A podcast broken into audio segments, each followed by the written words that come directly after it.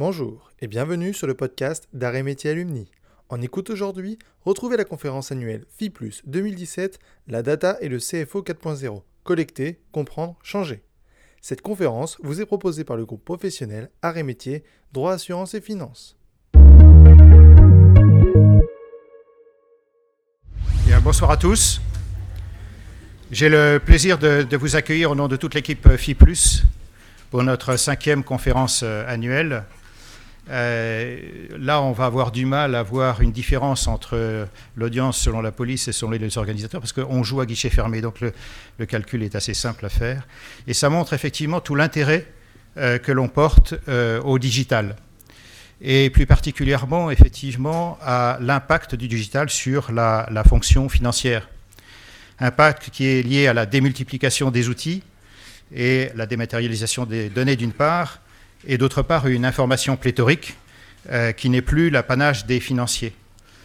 Et euh, donc, euh, trois questions de financiers. Comment s'assurer qu'on a toujours la solution technologique à jour et au moindre coût? Et comment organiser les équipes en conséquence? Euh, et surtout, euh, moi, je me pose effectivement une question en tant que financier, c'est-à-dire que normalement, le rôle des financiers, c'est de diffuser une information qui, selon la réglementation et que l'on est soi-même contrôlé. Or là, maintenant, on a une information qui est partout et à la disposition de tout le monde. Donc, comment réconcilier effectivement ces deux, euh, d'une part cette exigence et d'autre part cette réalité?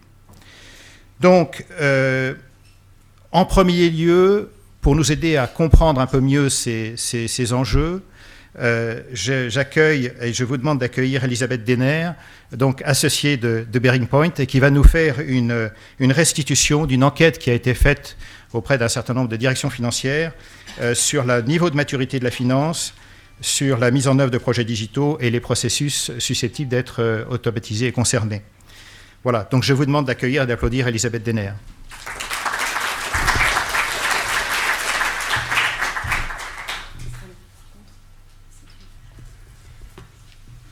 Merci Jacques, bonsoir à tous. Euh, ben, je suis ravie de vous présenter en avant-première ce soir les résultats de notre enquête euh, réalisée dans le cadre d'une étude sur le CFO 4.0 dont Suzanne vous expliquera à la fin de la conférence toutes les modalités. Donc on a pour l'instant interrogé une centaine de, directions financières. Alors sachez que l'enquête est encore ouverte, donc si vous avez envie euh, de répondre, vous, vos équipes, vous êtes bien sûr les bienvenus pour le faire. Alors peut-être avant de vous euh, restituer, de rentrer dans le vif de sujet sur les chiffres, peut-être deux mots d'introduction sur pourquoi on a eu envie euh, de travailler sur ce sujet du CFO 4.0.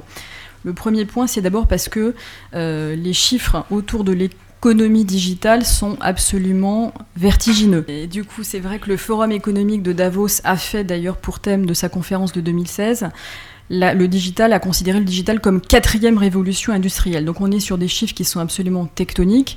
À titre d'exemple, aujourd'hui, les GAFA, donc les géants américains, Google, Amazon, Facebook et Apple, ont représenté plus de 316 milliards de dollars de, revenus, ce qui, pour vous donner une idée, c'est à peu près le PIB du Danemark. Sans vous parler des géants chinois, où là aussi on est sur des, des chiffres tout à fait massifs. Par exemple, Alibaba, c'est 4% du PIB de la Chine. Deuxième exemple, euh, d'après toujours le Forum économique de Davos, 5 millions d'emplois vont être supprimés d'ici à 2020. C'est à peu près 7 millions de suppressions et 2 millions de créations nettes. Évidemment, on le verra, la fonction financière est bien évidemment concernée par, euh, par ce remodelage de, de, de, des fonctions au sens large. Autre exemple très frappant, 50% des métiers devraient disparaître d'ici 2020 et vous le verrez tout à l'heure, ben, le premier métier qui est amené à disparaître, c'est un métier qui se trouve au sein de la fonction financière. Je vous fais un petit peu de, un petit peu de teasing, sachant qu'aussi 60% des métiers de 2030 n'existent pas encore aujourd'hui. Donc on est vraiment à l'échelle d'un bouleversement aussi humain euh, qui est extrêmement important. Et puis, dernier, dernier chiffre pour introduire cette conférence, la moitié euh, des entreprises du Fortune 500, qui étaient Fortune 500 en 2000, ont aujourd'hui disparu. Pense beaucoup à Kodak par exemple, mais c'est vrai pour la moitié d'entre elles. Du coup, nous aussi, en tant que cabinet de conseil, ce que l'on constatait, c'est que les directions financières étaient relativement à la traîne par rapport à d'autres directions comme les directions commerciales, marketing, voire RH. Donc on a eu envie, fort de tous ces constats, bah, de faire un état de l'art euh, objectif sur le sujet et qui commence par euh, cette enquête dont nous vous dévoilons les premières institutions aujourd'hui. Premier, premier constat, 88% euh, de nos répondants s'attendent à un impact du digital très conséquent sur la fonction financière. Alors j'ai envie de dire, ce chiffre n'est pas une surprise en soi. Par contre, on avait posé la même question aux directions financières il y a 2-3 ans, on était plutôt autour de 60%. Donc ce qu'il faut conclure aujourd'hui, c'est qu'il y a une vraie prise de conscience des directions financières sur aussi l'importance qu'aura le digital sur, euh, sur les fonctions. Ce que l'on peut voir aussi dans le cadre de notre enquête, c'est que les trois implications les plus importantes, pardon, non juste sur celle d'avant toujours, que les implications les plus importantes citées par les directions financières sont la productivité, la réduction des délais et évidemment la fiabilité de, l'information. L'autre point intéressant dans l'enquête, c'est que deux tiers de nos répondants attendent aussi un impact déflationniste de ce digital dans la fonction finance. Donc il semble qu'il donne raison euh, au forum de Davos et à l'anticipation de ces suppressions euh, massives euh, d'emplois et d'effectifs. Alors, évidemment, quelles sont les fonctions qui vont être le, plus concernées Alors, comme attendu, c'est évidemment euh, le métier de comptable qui est considéré euh, comme le métier le, plus impacté. Donc, on a visiblement une guerre entre les comptables et les robots qui, euh, semble-t-il, va, avoir lieu. Et c'est vrai que cet avis des directions financières conforte une étude récente de McKinsey qui nous dit que tout secteur confondu et toute fonction confondue, c'est le métier de comptable qui est en haut de la liste des disparitions. Deuxième métier, pas très loin, le métier de contrôleur de gestion. Par contre, ce que l'on peut observer euh, aussi dans, le cadre de cette enquête, c'est que les fonctions plus qualifiées d'expertise, comme la trésorerie, le contrôle interne ou la fiscalité, se sentent moins concernées par l'impact du digital. Probablement à tort selon nous, mais l'avenir euh, nous le dira. Alors, en matière de, projet, c'est vrai que les, choses bougent. Aujourd'hui, 70% des directions financières que nous avons interrogées ont déjà un projet digital on sent euh, aujourd'hui une vraie accélération des projets, notamment euh, au niveau des directions financières, sachant que c'est vrai qu'en France, sur le digital en général, la France était un petit peu en retard par rapport à nos amis, notamment anglo-saxons. Je pense qu'il y avait notamment un frein euh, des DSI qui était assez important pour des raisons de sécurité, parce que les DSI ne voyaient pas d'un bon oeil le fait de confier des données financières stratégiques à un tiers, et qu'aujourd'hui, je dirais que le, le cloud notamment est un petit peu rentrer dans les, dans les mentalités et dans les, et dans les usages. L'autre point clé, sans doute, c'est que dans les, je dirais au démarrage des projets cloud notamment, euh, le fait d'avoir des données dans un data center qui souvent était aux États-Unis aussi était un frein à l'adoption. Aujourd'hui, euh, on sent une vraie accélération et qui est liée euh, sans doute à un assouplissement des DSI sur, sur le sujet. Alors, malgré tout, c'est vrai qu'aujourd'hui, quand on interroge les directions financières et quand on les interroge sur des cas d'usage, on reste aujourd'hui sur des cas d'usage assez, euh, assez standards et assez ciblés sur des sujets un peu périphériques. Euh, qui sont d'abord en haut de la pile tout ce qui est data visualisation, c'est-à-dire la manière de restituer et de synthétiser une information euh, financière sur des applis sur iPad, portable et, ainsi de suite sur la deuxième page du podium, on va trouver les notes de frais. Donc c'est vrai qu'il y a eu des projets euh, massifs qui ont été menés sur le sujet dans les dernières années. Et puis en troisième lieu, la dématérialisation des factures fournisseurs. Donc on n'a pas encore les ERP cloud sur le podium, mais je pense que ça ne saurait tarder. Et nous, on sent un vrai frémissement euh, sur le sujet, notamment en, 2017. Autre, euh, autre, sujet important, hein, dans le cadre de notre, de notre enquête, on voit que les robots euh, gagnent véritablement du, terrain, puisqu'on a aujourd'hui à peu près 25% de nos répondants qui ont soit conduit un projet en matière de robotisation des process, soit elles envisagent un projet.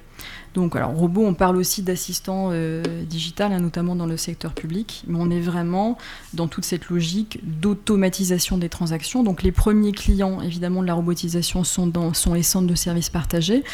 Donc nous, on a euh, la chance d'animer un club autour des centres de services partagés et c'est vrai qu'on a beaucoup de nos membres qui ont déjà lancé un projet d'expérimentation et qui envisagent, les plus matures, vont euh, généraliser ces expérimentations sachant que 92% euh, des entreprises qui ont mené ce type de projet euh, sont très satisfaites des résultats. Donc là, on ne voit pas de frein à l'adoption et c'est vraiment une technologie qui devrait euh, se développer, se généraliser dans les directions financières.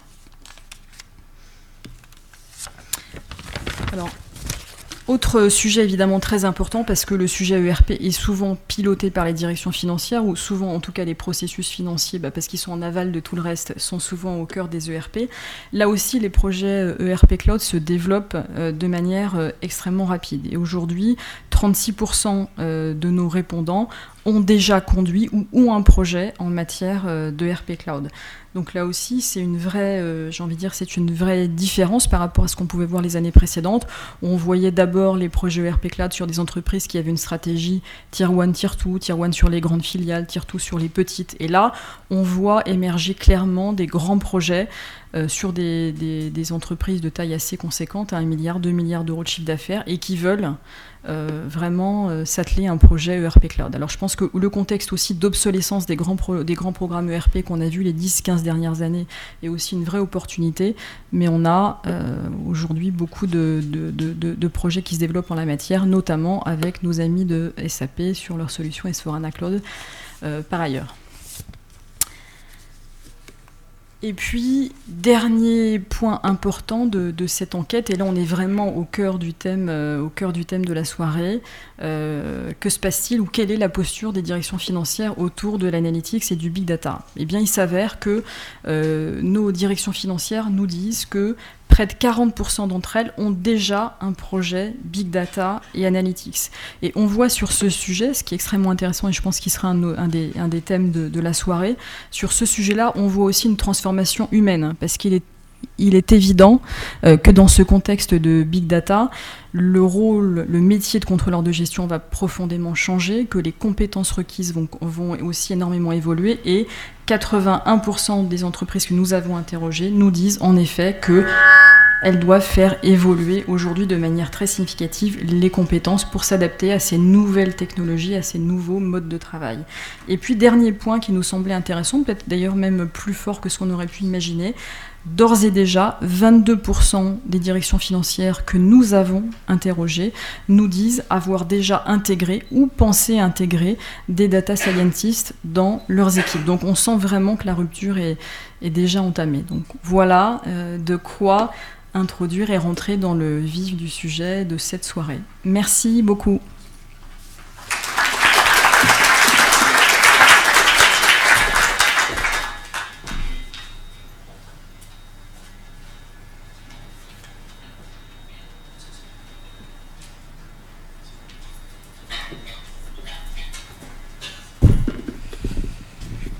Merci beaucoup Elisabeth, effectivement très, éclairant. Euh, on va avoir, euh, pour, euh, pour approfondir un petit peu ces, données, un débat autour d'un certain nombre d'intervenants qui, sont, qui ont mené ou qui sont en train de mener des projets d'évolution liés au digital et qui aborderont cette thématique sous l'angle de la, des systèmes et des processus, sous l'angle des ressources humaines, dont on vient un peu de parler aussi, et sous l'angle des contraintes réglementaires. Donc l'idée, c'est d'avoir effectivement un, débat entre les personnes qui sont là, mais également avec vous. Donc n'hésitez pas effectivement à poser des questions dans une deuxième partie euh, pour qu'on ait vraiment un échange très, très, très, très riche. Euh, l'idée, c'est que vous repartiez de cette euh, soirée avec chacun deux ou trois aspects pratiques que vous puissiez effectivement mettre, rapporter chez vous.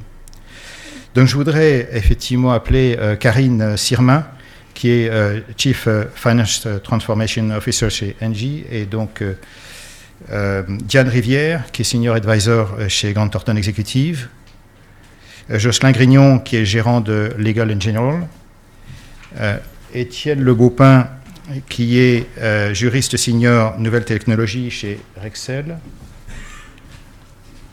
Comment ça Je voudrais faire évoluer, être au niveau de la technologie, mais j'ai un peu de mal. Voilà. Euh, Antonio Gianelli, qui est Business Development Expert euh, à EMEA Center of Excellence Finance euh, chez SAP. Et enfin, Stéphane Weiss, qui est directeur général adjoint de Sarenza. Et pour animer les débats, il y donc j'invite aussi Frédéric Simotel, qui est éditorialiste high-tech BFM TV. Et donc merci à, je dirais, nos intervenants que je vous invite à applaudir chaleureusement.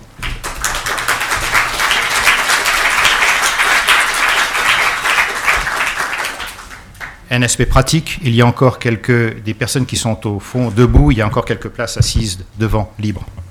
Voilà, ça devrait, ça devrait aller. Bonsoir, euh, bonsoir, je suis Frédéric Simotel, je suis journaliste chez, chez, BFM et je couvre évidemment tous ces sujets de transformation numérique. On, va s'attarder évidemment sur cette transformation numérique, mais vraiment sur le, côté, euh, euh, bah sur, sur, cette digitalisation du, CFO. Et puis on, va le voir au, travers de toutes les, personnes autour de moi. on, on, essaie de rendre cette soirée assez interactive. Donc en cours de discussion, je me tournerai vers vous pour savoir si, euh, si, vous avez des questions à poser ou faire part de vos réflections euh, euh, auprès de, nos invités. Puis sinon, on se garde allez, 20 minutes, à partir de 8h30, on se regardera 20-30 minutes pour poser des questions. Voilà, on aura deux séquences et on terminera autour de, de, 21h.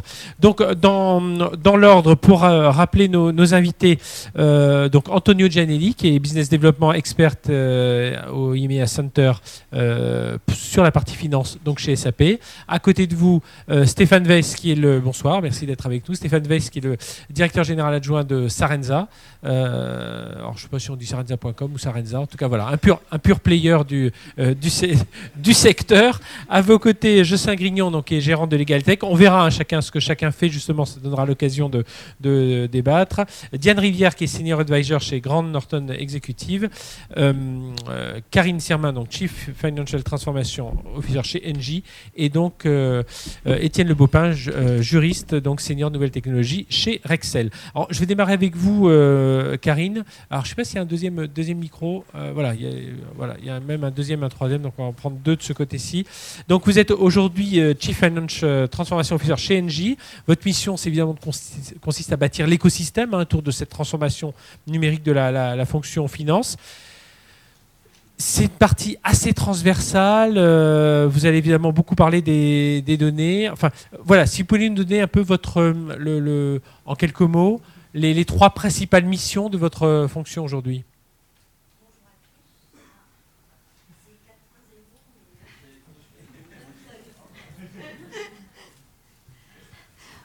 Bonjour à toutes et à tous. alors effectivement, vous l'avez bien décrit, c'est Chief Finance Transformation Officer, c'est pas un, job ni une direction. Euh, c'est une aventure qui commence d'abord par une cooptation par vos pairs. Et là, quand vos pairs commencent à vous dire euh, bon, on a bien compris que le monde changeait, on a beaucoup de projets, on a beaucoup de POC, mais on ne voudrait pas tomber dans le POC permanent, il nous faut quelqu'un pour conduire ça, on s'interroge un peu quand même. Et je me suis interrogée et j'ai défini la, mission de façon extrêmement, très extrêmement précise, d'abord en lui donnant une durée limitée. Donc c'est 30 mois, sachant que j'ai commencé au 1er septembre, donc à vrai dire 29 mois hein, maintenant à peu près. Euh, sans équipe, ça aussi c'est euh, tout à fait volontaire, parce qu'une transformation, euh, ce n'est pas une personne, 10 personnes ou 50 personnes. Euh, c'est un collectif. Et donc à partir du moment où on institutionnalise trop ce type de job, je pense qu'on déresponsabilise beaucoup euh, les, les, les, directions et les équipes. Donc une mission sans équipe, en fonctionnel en revanche sur tout le monde, et pour créer, comme on l'a dit, un écosystème en totale transversalité. Totale transversalité avec Engie, puisque par ailleurs Engie est euh, euh, embarqué euh, dans une transformation industrielle majeure. Donc nous avons des compétences en matière de digital. Il s'agissait surtout de ne pas les dupliquer, mais de s'appuyer sur notre écosystème interne et s'ouvrir à l'extérieur. Donc écosystème externe avec un regard plus particulier sur les fintech, par exemple. Donc voilà en quelques mots un voyage en fait, au-delà d'un job. on, découvrira euh, d'autres facettes de votre métier au cours de cette table ronde. Diane, Rivière, donc vous êtes chez Grant Norton Executive. Alors vous, vous, connaissez bien évidemment toute cette digitalisation, parce que vous avez vous-même occupé un poste de, DRH chez Amazon, hein, si, je, si, je ne me trompe. Alors là, aujourd'hui, vous accompagnez des entreprises et leurs collaborateurs dans la transformation numérique. Et dans le domaine finance, lorsqu'on a préparé cette table ronde, nous, euh, avez dit, euh, voilà, il y a quand même pas mal de résistance, il faut essayer de passer outre, et puis il faut instaurer cette notion de confiance. Absolument.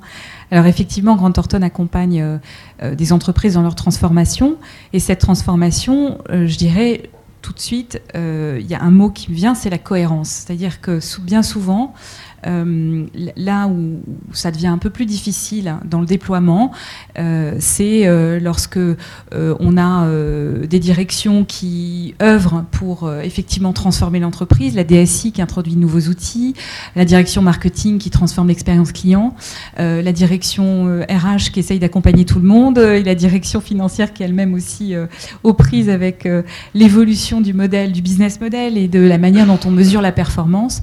Et, et euh, le, notre mot d'ordre quand on intervient chez des clients, c'est euh, de s'attacher euh, pour que la transformation puisse opérer de façon harmonieuse et efficace et qui est réellement un retour sur investissement, à ce que tout ça s'opère de façon, euh, de façon cohérente.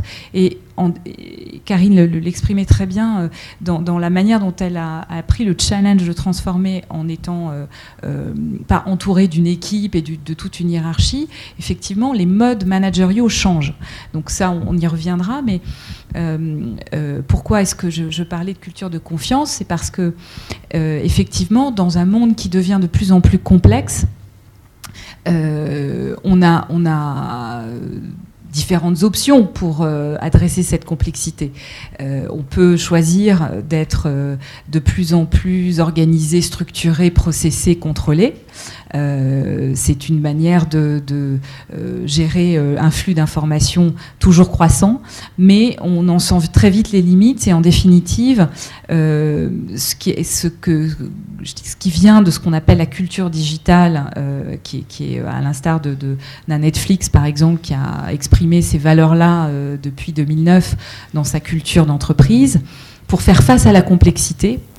Euh, le meilleur, le meilleur euh, parade, la meilleure parade, c'est euh, de développer la confiance et l'autonomie des collaborateurs et de leur donner suffisamment d'informations dans un, niveau de transparence qui permet à chacun, en autonomie, de prendre les bonnes décisions à l'état de l'art de son métier et de son rôle dans l'entreprise. Voilà. Donc cette dimension de confiance va devenir et, la, dimension euh, du leader dans sa capacité à inspirer la confiance et à permettre l'autonomie de ses équipes va être absolument critique dans la conduite d'une transformation.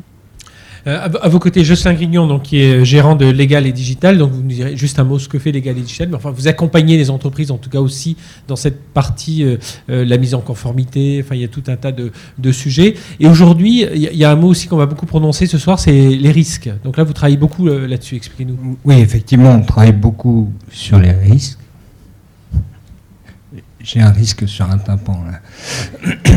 Euh, on travaille beaucoup sur les risques euh, liés euh, au numérique et les moyens de maîtriser les risques des fonctions de compliance et de contrôle, et d'audit interne au travers, en utilisant les outils numériques. Donc aujourd'hui, les grands facteurs, on, l'a évoqué tout à l'heure, Point l'a évoqué, hein, ils sont très marquants. C'est l'ouverture du monde, c'est qu'aujourd'hui tout est data, donc le risque est porté par la data. On va tous chercher ensemble à accéder à la donnée pense qu'on aura des exposés euh, aussi riches et, très complets là-dessus. Euh, ça devient finalement la, pierre philosophale. Et l'enjeu euh, du CFO, bah, c'est comment, composer dans ce monde de data, comment arriver à jouer mon rôle à l'intérieur de ce monde-là. On, l'a dit aussi, les SI aujourd'hui, c'est plus le système d'information de l'entreprise. L'entreprise baigne dans un écosystème et, dans une mer numérique qu'elle ne maîtrise pas par définition, puisqu'il n'y a pas de DSI du monde. Euh, si peut-être qu'il y a un DSI du monde, il s'appelle probablement Amazon, il s'appelle probablement Apple, et ça pose aussi des questions il s'appelle peut-être un peu SAP, et ça peut, poser aussi des questions euh, de souveraineté numérique et, des risques stratégiques liés à vos business models d'aujourd'hui. Euh, comment s'appuyer sur ces gens-là euh, comment tendre la main euh, vers le gentil toutou en évitant que euh, le gros bulldog finisse par nous avaler. Bah, autant de questions qu'on se pose chez Legal et Digital et qu'on essaie de mettre en, œuvre et de mettre en œuvre dès maintenant, alors que les systèmes des entreprises, on les a vus, sont en cours de transformation. Donc on va devoir accompagner la gestion de ces risques au travers de l'ensemble de la transformation de l'entreprise. Euh, Étienne Le donc je rappelle, vous êtes euh, senior, vous avez un micro, oui, euh, senior nouvelle technologie chez, chez Excel, juriste. Donc pour vous, les enjeux de la digitalisation de la fonction finance, ça passe évidemment par les enjeux autour de la donnée, on va en reparler dans un instant. il faut la protéger, et là c'est exactement ce que vient de dire Jocelyn, et vous, vous le vivez au quotidien, c'est que ces données, on veut les protéger, mais en même temps, si on veut avancer, il faut le décloisonner aussi, parce que les autres le font. Absolument, et Peut-être que la, première remarque à faire, c'est que euh, on parle de la direction financière ce soir, mais finalement euh, la, question de la digitalisation, elle se pose pour tout le monde. C'est toutes les données, c'est toutes les fonctions et c'est tous les métiers qui sont concernés, pas uniquement euh, la, fonction financière. Moi, je pourrais vous donner un, regard à travers mon approche de juriste, parce que je ne suis pas un financier, mais vous dire que dans le cadre de la mise en conformité à laquelle on est confronté avec la mise en œuvre de cette nouvelle réglementation sur les données personnelles, fameux règlement euh, général de protection des données, en anglais GDPR, General Data Protection Regulation, dont je suis persuadé que vous avez tous entendu parler. C'est vous expliquer un peu comment le, notre groupe de travail, celui qu'on a constitué, nous permet d'avancer sur ces questions-là. Et euh, je dirais qu'il y a deux approches qui sont euh, très, très importantes en matière d'enjeux sur le, sur le 4.0, ou en tout cas notre entrée dans le 4.0. C'est un enjeu, premièrement, de communication. Et le deuxième, c'est un enjeu d'approche métier. Et euh, vous l'avez déjà dit euh, à travers l'étude qui a été menée avec Bearing Point, euh, il y a une question de la pluridisciplinarité qui va se poser à très court terme pour tous nos métiers. Antonio Génie de, SAP, beaucoup de changements à travers cette transformation numérique et déjà, bah, voilà, vous comment vous le, vivez aujourd'hui? C'est des changements de business model, il faut s'adapter. on, parle de, consommation à l'usage, par abonnement. Racontez-nous. Alors, je, dirais avant tout, oubliez que je suis SAP. D'accord? Pendant ce truc, je ne suis pas SAP. On aura le temps, il y a mes collègues dans la salle, moi-même après, on vous dira tous les acronymes que vous voulez connaître sur tous les, les produits à trois lettres, etc., etc. On parlera de ça après je pense que ce qui peut être utile maintenant, c'est surtout de partager un peu l'expérience qu'on a avec, de, par notre dialogue avec d'autres CFO. Et, je pense que ce qui est intéressant, c'est que la première question que me pose, ou une des questions les plus fréquentes que me pose quand je parle avec les CFO, elle me dit, mais écoute Antonio, excuse-moi, mais dans les années 70, les outils comptables étaient déjà digitales, non? Je veux dire, euh, c'était bien des ordinateurs. Donc, qu'est-ce que ça a changé finalement? Qu'est-ce qu'il y a de nouveau? Et je pense que c'est ça la question. Finalement, ce que je vois comme attention, c'est d'avoir de plus en plus le besoin d'une continuité dans les processus et dans les flux d'informations. C'est ça finalement qui est, la, qui est à la base de la demande. Alors pourquoi cette demande? Je me suis interrogé, mais pourquoi cette continuité? Alors il y a des, des, mots pour indiquer tout ça, continuous accounting, mais, mais pourquoi? Et finalement, c'est vrai qu'il y a une première raison assez classique, c'est qu'évidemment, les ruptures dans, mes systèmes font que je dépense plus. Je dépense plus pour des, parce que j'ai beaucoup de manualité, parce que j'ai beaucoup de réconciliation, parce que j'ai beaucoup de systèmes, mais surtout parce qu'il y a des choses nouvelles qui se passent aujourd'hui. J'ai des clients qui ont des attentes différentes, parce qu'eux-mêmes, ils utilisent des outils qu'ils n'utilisaient pas avant. Et en tant que fournisseur de services, j'ai des clients avec des attentes différentes. J'ai des concurrents qui ont des façons de faire différentes et qui pourraient être disruptifs dans mon, milieu. Ben, j'ai des règles. On a parlé de, nouvelles réglementations, soit-elles sur la protection des données, soit-elles sur, les parties plus, comptables. Et, et je pense que c'est tout ça qui demande d'avoir une chaîne d'information en continu, un flux d'informations en continu. Alors, on, reviendra après sur des exemples que vous allez nous, donner. Euh, Stéphane Weiss, à vos côtés, vous êtes directeur général adjoint de, Sarenza. Alors, on a envie de savoir, un pur player, est-ce que, euh, euh, ça y est, le, directeur financier, il est différent que dans les entreprises plus traditionnelles?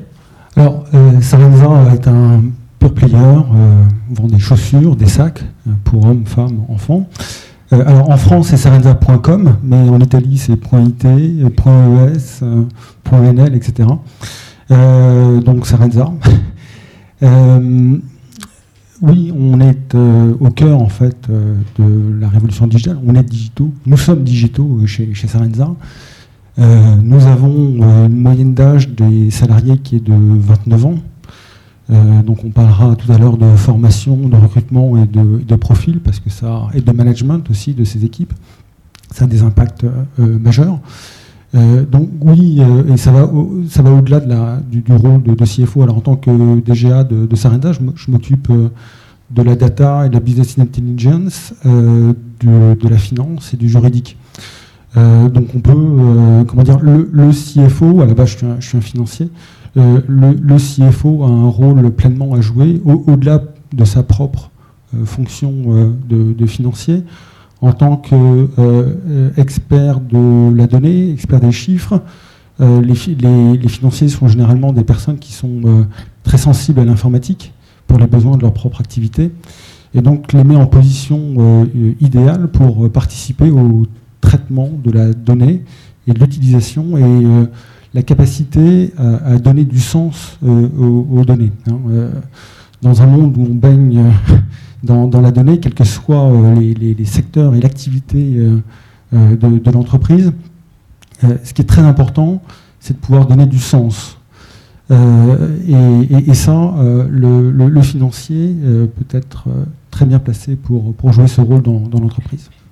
Ju- Justement, euh, un, mot euh, là-dessus, Stéphane Weiss. On, en a rapidement parlé, le RGPD, donc le Règlement sur la protection des données, mai 2018. Est-ce que ça, aujourd'hui, on imagine chez vous, euh, c'est une question enfin, qui est traitée depuis, depuis un moment? Ça va être au cœur de, de votre business, là, aujourd'hui Oui, alors, Sarenza, je pense qu'il y a pas mal de gens dans la boîte, dans, dans la salle, pardon, qui, qui doivent connaître.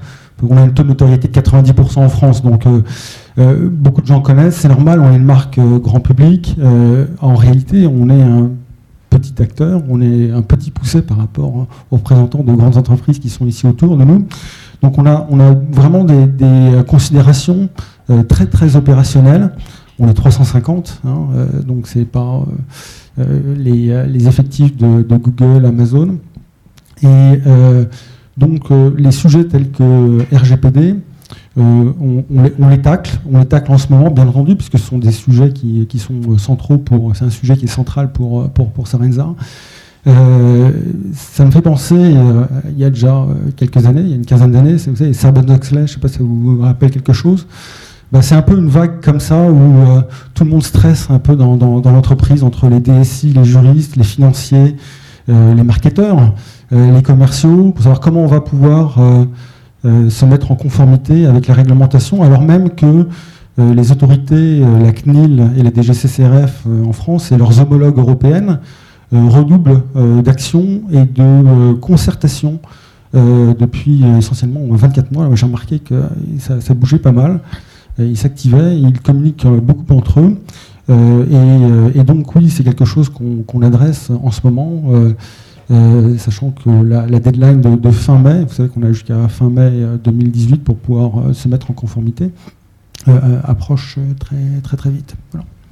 Euh, justement, un, un mot, euh, Jocelyn Grignon, sur le, les risques. Et là, ces, ces dernières semaines, on a beaucoup parlé de cybersécurité, hein, de, euh, de tous ces enjeux. Euh, Aujourd'hui, enfin voilà, la- le, le, le risque il double, il remonte. Voilà, c'est des qui sont Ouais. débattus en comex.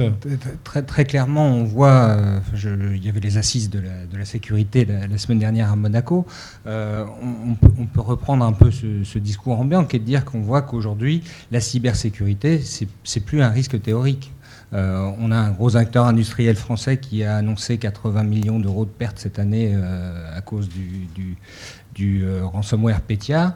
On a vu, pour être à peu près du dossier, on les a vus paralysés et incapables de prendre des commandes clients, de faire fonctionner gentiment leur, le- le- leur boutique, leur réseau de, distribution, et, devoir mettre en place des logiques de, gestion de crise, de partitionnement et de temps de remontée en service euh, extrêmement long euh, tout cet été.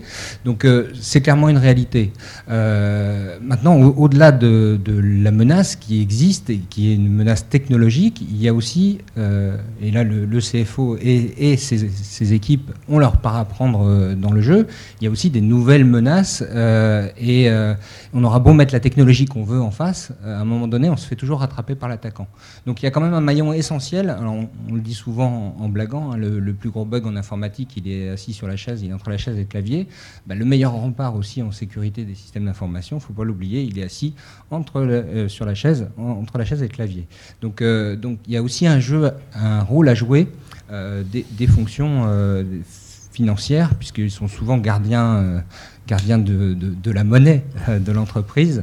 Elles sont très visées par, euh, par les, fameuses attaques au président, puisque finalement, la, meilleure façon aujourd'hui de vous piquer de l'argent, c'est de vous appeler au téléphone et de vous en demander. Et, euh, on voit combien c'est redoutable. Donc, juste aussi un, dernier point, c'est que la menace évolue et la menace, elle est, elle est aussi avec tout ce qui se dit sur vous à l'extérieur de l'entreprise. Et, encore une fois, on est sur un sujet RH. Euh, votre directeur de la trésorerie euh, qui euh, a du mal à soigner sa déprime, votre chef comptable qui s'épanche sur les réseaux sociaux, bah, sont autant de, portes ouvertes à, une attaque. Et l'attaque, elle n'est pas, forcément, c'est pas forcément une débauche de technologie. Par contre, c'est une débauche de savoir. c'est une débauche de connaissance de l'entreprise et puis bah, peut-être un peu de talent de la part des attaquants pour, pour activer les bonnes personnes au bon moment.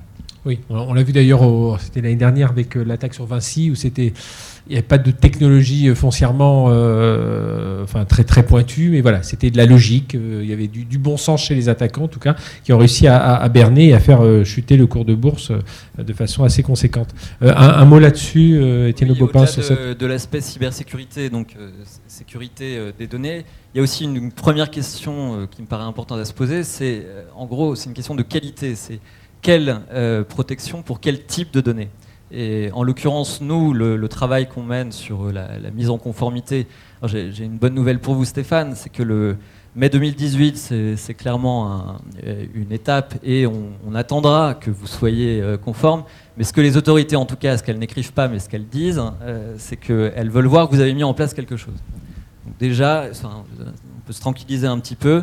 Mais il faut qu'il y ait un plan de, mise en conformité générale qui soit mis en œuvre et qui soit lancé.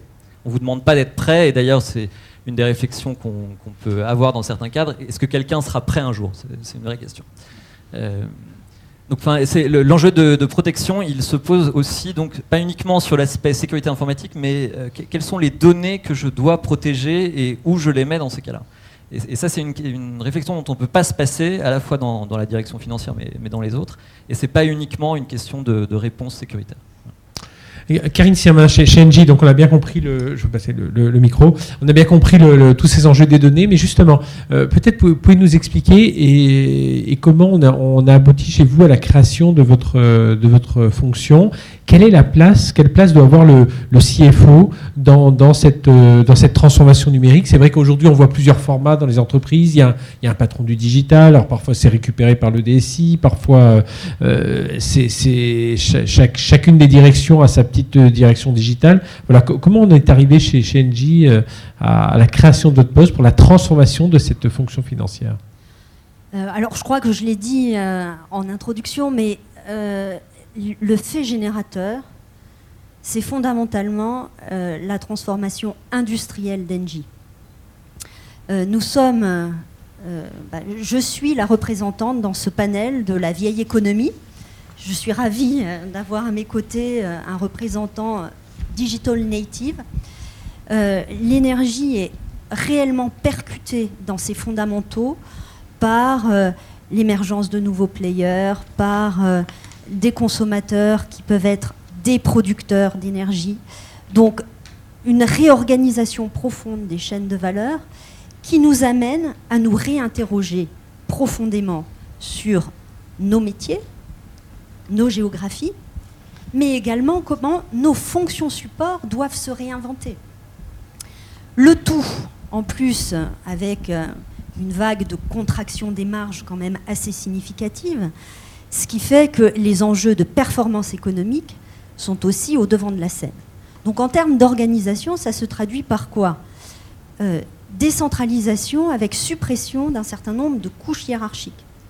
Donc vous vous doutez bien que dans ce contexte général, l'idée n'est surtout pas de dupliquer les compétences, mais d'arriver à fonctionner euh, sur les modèles que les consultants, il y en a quelques-uns autour de, dans ce panel ou dans la salle, appellent l'entreprise libérée.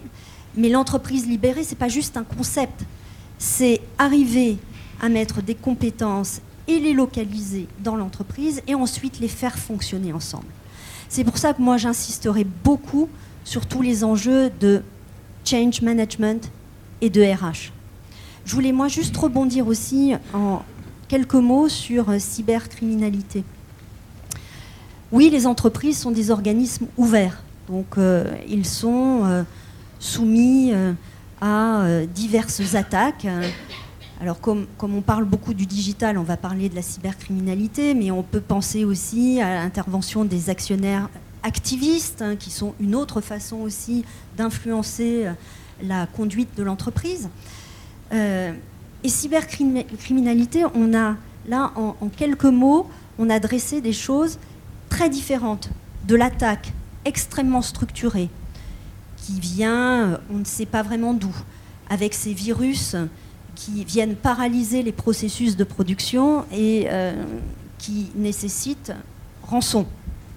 Et puis des choses qui reposent sur les personnes, des choses beaucoup plus simples, qui sont effectivement, on appelle un comptable parce qu'on sait qu'on est proche de la clôture, que c'est une période tendue, que les personnes auront peut-être moins le temps de faire jouer toutes les barrières de sécurité classiques, et on demande un virement en urgence.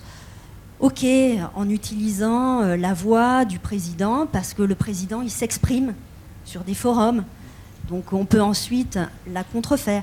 Mais vous voyez ce grand écart qu'il s'agit de, réaliser entre des choses extrêmement structurées puis des choses très simples.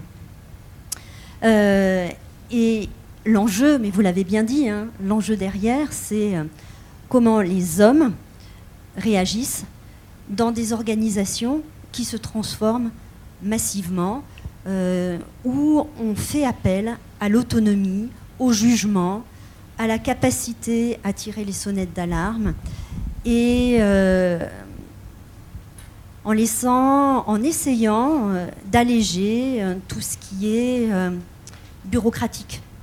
En tous les cas, c'est l'expérience plus globale d'Engie, au-delà de la finance, hein, parce que la finance s'embarque dans ce mouvement, mais j'ai envie de dire comme nos ressources humaines, comme nos départements marketing, Bering l'a bien mentionné, finalement, euh, ça a sans doute commencé aussi par les départements marketing, parce que ce sont ceux qui sont les plus proches des clients. Donc euh, les euh, changements civilisationnels, la façon dont les clients réagissent aux offres que vous faites, la façon dont ils se comportent, a sans doute amené nos départements marketing à être en avance. Mais l'ensemble des fonctions support sont maintenant embarquées dans ces euh, modifications euh, profondes, mais qui sont le passage d'une économie de la troisième révolution industrielle, si on veut reprendre ce que disait le forum de Davos, vers une, quatrième forme de capitalisme. Est-ce que ça veut dire que votre, votre fonction de, Chief euh, Finance Transformation Officer, est-ce que c'est une fonction qui est, qui est amenée à être pérenne? Est-ce que vous allez la prolonger dans le temps Ou alors est-ce que euh, vous avez aussi, on en reparlera tout à l'heure, ce, ce euh, voilà, vous devez un peu diffuser cette culture et puis il y a un moment où vous serez beaucoup plus en retrait et... Non, surtout pas pérenne, hein, parce qu'il y a aussi, il faut arriver à accompagner le sens de l'urgence. Donc, euh, si vous commencez à créer euh, des directions euh, en charge de la transformation, ben, c'est très bien. Tout le monde se dit il y a une direction, elle transforme. Moi, pendant ce temps-là, ben, j'attends. Hein. Donc, non, la mission, c'est 30 mois. Je vous ai dit, elle a commencé au 1er septembre. Donc, je fais régulièrement à chacune de, nos, nos grands-messes, je fais régulièrement le décompte pour porter ce sens de l'urgence et ce sens du collectif. Yann Rivière, sur la, place du CFO et, justement sur euh, euh, les différents profils qui peuvent venir accompagner cette digitalisation de la fonction finance. Alors, moi j'ai envie de partager euh, ce, que ce qui m'a marqué, une lecture que j'ai faite sur Singularity University. et vous avez parlé de business model, et, et le point de départ chez Angie, c'est la transformation du business model. C'est euh, Amine Toufani, qui est intervenu au, dernier Exponential Finance Summit euh, cette année, donc qui est un des, experts de Singularity University et qui mettait en évidence que le paradigme économique euh, qui, a, euh, diriger euh, le, monde capitaliste de ces dernières décennies n'est plus opérant. Le modèle de porteur n'est plus opérant hein, pour, euh, pour travailler son business model. Et lui met en avant un nouveau business model autour de, ce qu'il appelle les 7 P.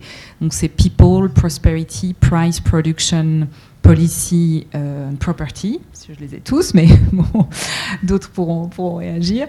et, l'idée étant de se dire, ben, en définitive, je pense que le rôle du CFO, c'est euh, d'être celui qui porte cette réflexion dans le COMEX et qui euh, challenge euh, les, différents business leaders dans la manière dont on, disrupte réellement le, le métier actuel de l'entreprise. Et jusqu'à quel point il est nécessaire d'abandonner l'existant de conserver le core business quand il est euh, absolument euh, euh, inhérent à la performance pérenne de l'entreprise, y compris celle de demain, mais surtout de, questionner réellement de quelle manière est-ce que demain on va créer de la valeur.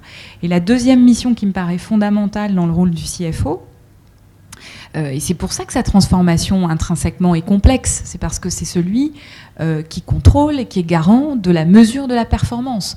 Euh, donc évidemment, c'est un, un, paradoxe qui est difficile à assumer tous les jours de dire euh, bah, je suis le garant des règles, je contrôle et en même temps j'accompagne l'innovation, l'entreprise libérée, l'autonomie. C'est un, vrai paradoxe. Mais dans cette, la manière dont le CFO orchestre la mesure de la performance, eh bien, pour accompagner la mutation de l'entreprise, son rôle là, c'est euh, d'être capable de porter un regard nouveau sur cette mesure de performance, de sorte que, à nouveau, je reviens sur mon concept de cohérence, vécu des collaborateurs, vécu dans tous les endroits de l'entreprise, les discours se traduisent en action et en mesure de performance euh, euh, visionnaire et en phase avec la façon dont les business models se transforment dans l'entreprise. Voilà, donc c'est, il me semble, l'émission phare du, du CFO.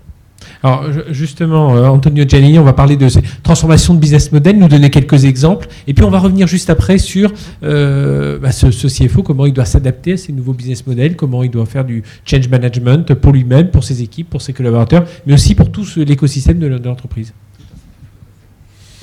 Alors, je, dirais, business model, c'est justement, c'est un, des sujets qu'on discute avec les, les clients, et, c'est vrai qu'ils sont tous d'accord à dire, ben, c'est vrai que les modèles qu'on a, ils s'adaptent mal.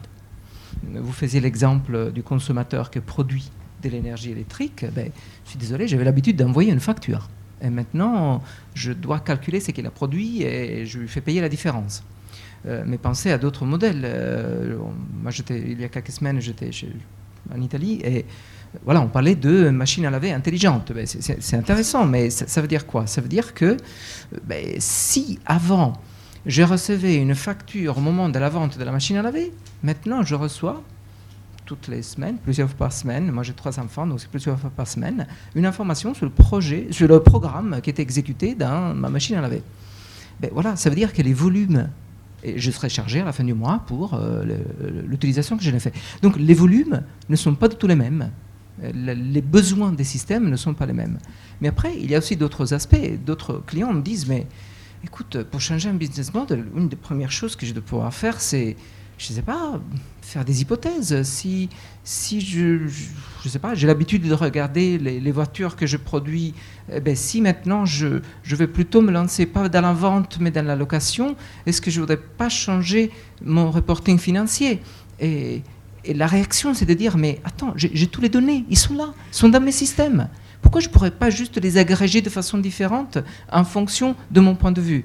Ah non, tu comprends, ah non, attends, il y, a des trucs, c'est compliqué, il faut tout refaire, les raquettes, les trucs, les machins. Les, gens, je recherche une certaine agilité et les systèmes aujourd'hui ont, du mal à accompagner cette, agilité. Alors évidemment, je ne suis pas là pour dire nous on a la réponse à ça. On peut faire même un jeu après. Chaque fois que je dis quelque chose, je ne dirai pas ce qu'est la solution. Après on peut en parler après pour dire si vous avez deviné de quoi je parlais. Mais le point c'est pas ça, c'est de dire que ce besoin est tout à fait réel. Et vous aviez peut-être un autre aspect.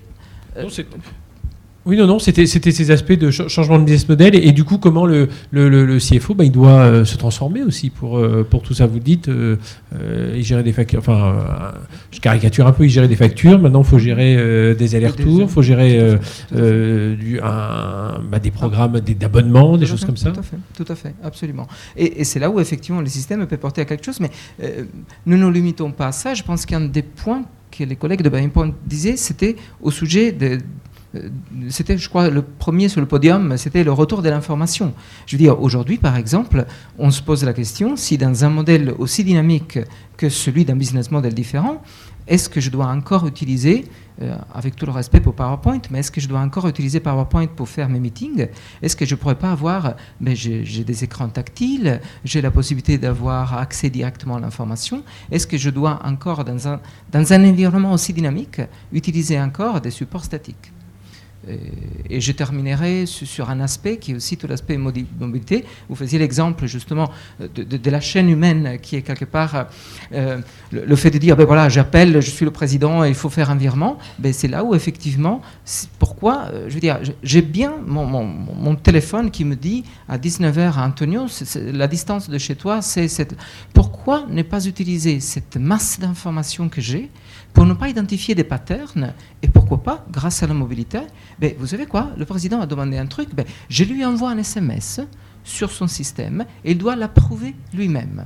Ça peut être une bêtise, mais le, fait d'introduire un concept d'un système qui est capable de regarder les patterns particuliers et enclencher une procédure exceptionnelle, bien sûr, je ne vais pas demander au président de valider tous les virements, mais peut-être dans ce cas-là, ça vaut la peine. Et avec son, son, outil de mobilité, le président, je peux juste faire OK. C'est ce qui se passe quand je fais un paiement en carte bancaire. Je reçois un code sur mon téléphone. Et si je tape le code, ben, ça veut dire que c'était bien moi. Et si ce n'était pas le président qui avait appelé, ben, l'appel va être sur un téléphone qui n'est pas le bon. C'est celui du président. Il va dire non, c'est pas moi qui ai demandé ça. Juste comme idée, des choses qui pourraient être des réactions concrètes. Euh, assez basique. Euh, Stéphane Veil, euh, justement, chez, chez Sarenza. tout à l'heure, on disait le, le directeur financier, c'est celui qui doit être qui doit presque anticiper c'est la disruption de, de, tout le business model de l'entreprise. Est-ce que ça veut dire que le, chez Sarenza, le directeur financier, il c'est un peu l'arbitre au milieu de, de tout ça? Est-ce qu'il a cette, cette fonction-là? Il est euh, non seulement euh, l'arbitre, mais également le, moteur, le moteur et le médiateur entre les différentes euh, directions qui, sont impliquées dans, l'utilisation des données digitales.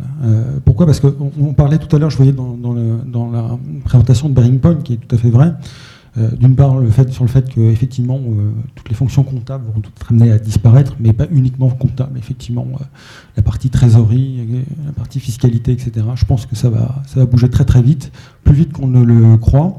et également sur les équipes de contrôle de gestion, parce que on avait des contrôleurs de gestion qui étaient habitués à travailler sur Excel, à être des, bons euh, sur Excel, à travailler bien sur les nouveaux outils de data visualisation. Et maintenant, on n'a plus besoin simplement de ces euh, compétences-là.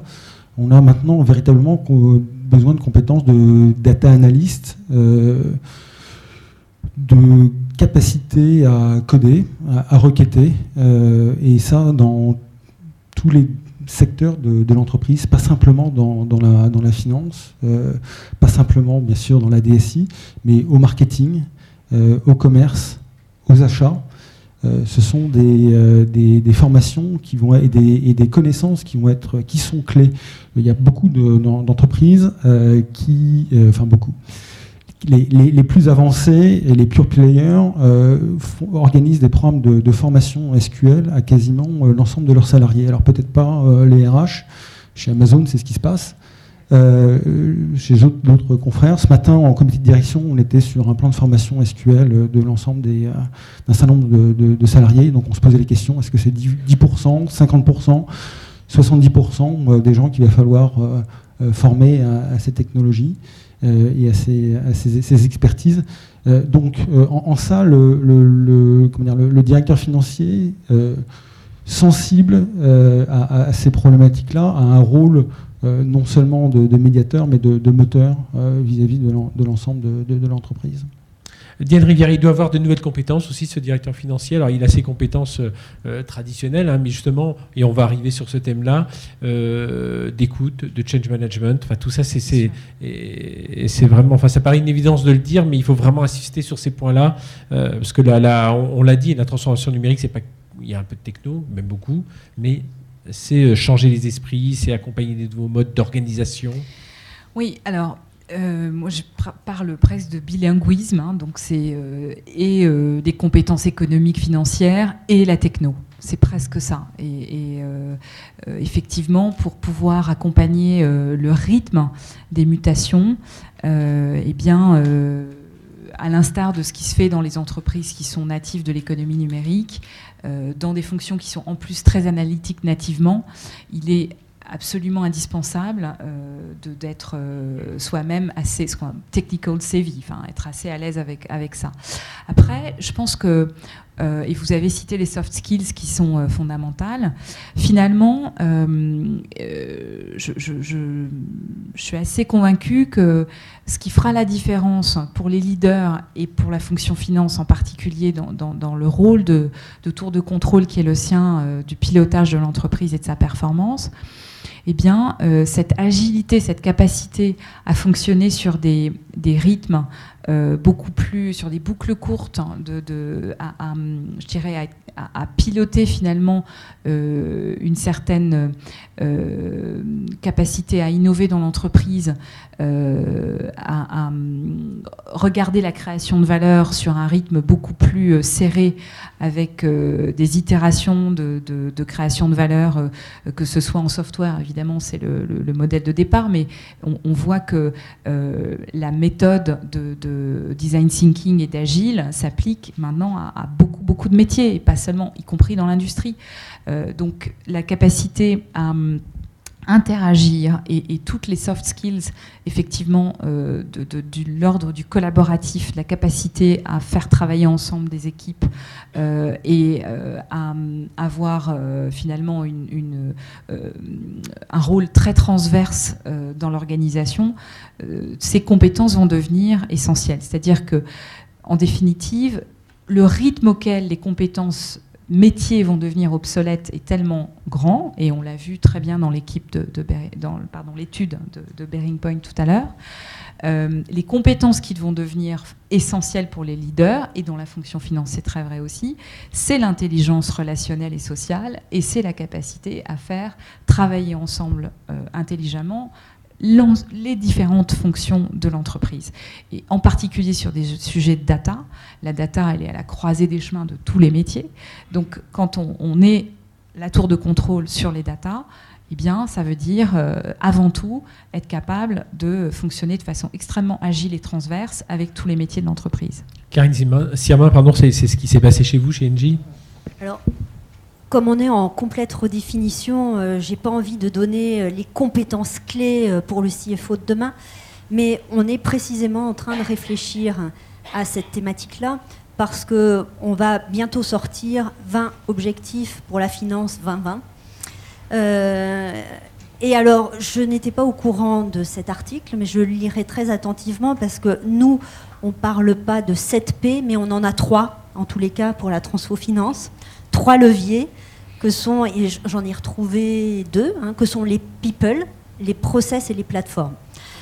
Euh, donc, on essaie de dépasser le débat, euh, quelles sont les compétences, est-ce que, est-ce que, est-ce que euh, mon CFO modèle, il a dû passer par un Big Four, tel type de carrière, etc., pour travailler plutôt sur des compétences génériques de leader et de leadership. Alors là, encore une fois, ce n'est pas la doxa NG, mais ce sont les pistes qu'on a pu mettre en avant. Donc on a mis une première qui est être confortable avec le chaos.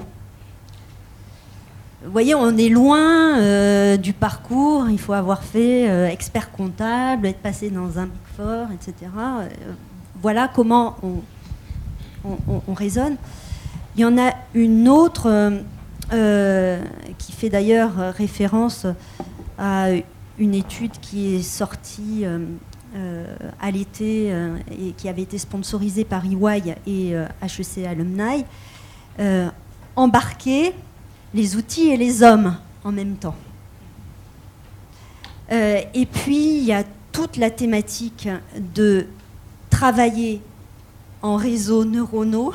Alors, c'est peut-être un peu, un, peu, sophistiqué, mais c'est histoire d'aborder toute la dimension cognitive, euh, l'écosystème et l'intelligence émotionnelle.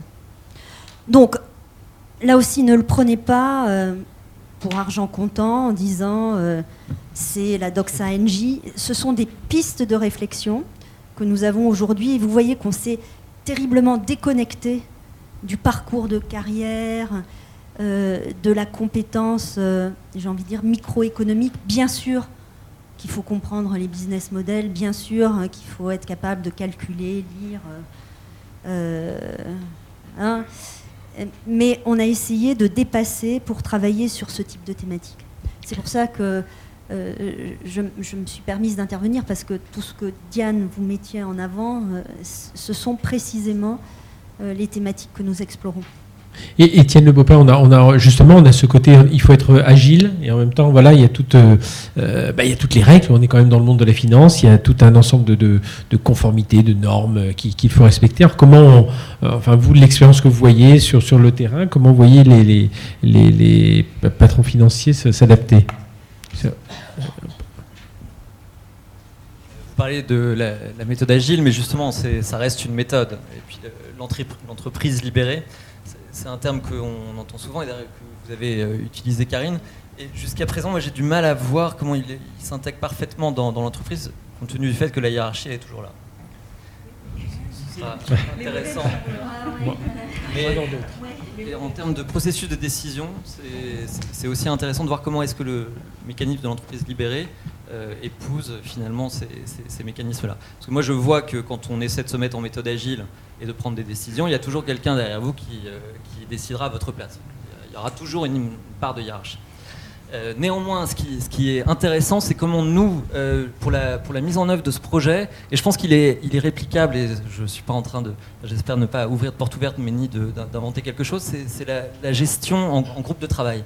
Et on a réuni pour un projet de mise en conformité, mais qui pourrait être un, projet plus opérationnel ou, ou, technique, des auditeurs, en l'occurrence audit interne, euh, quelqu'un qui venait de, votre direction, euh, des juristes et euh, des gens de, de la SI et de la RSI, enfin, euh, sécurité des, systèmes d'information.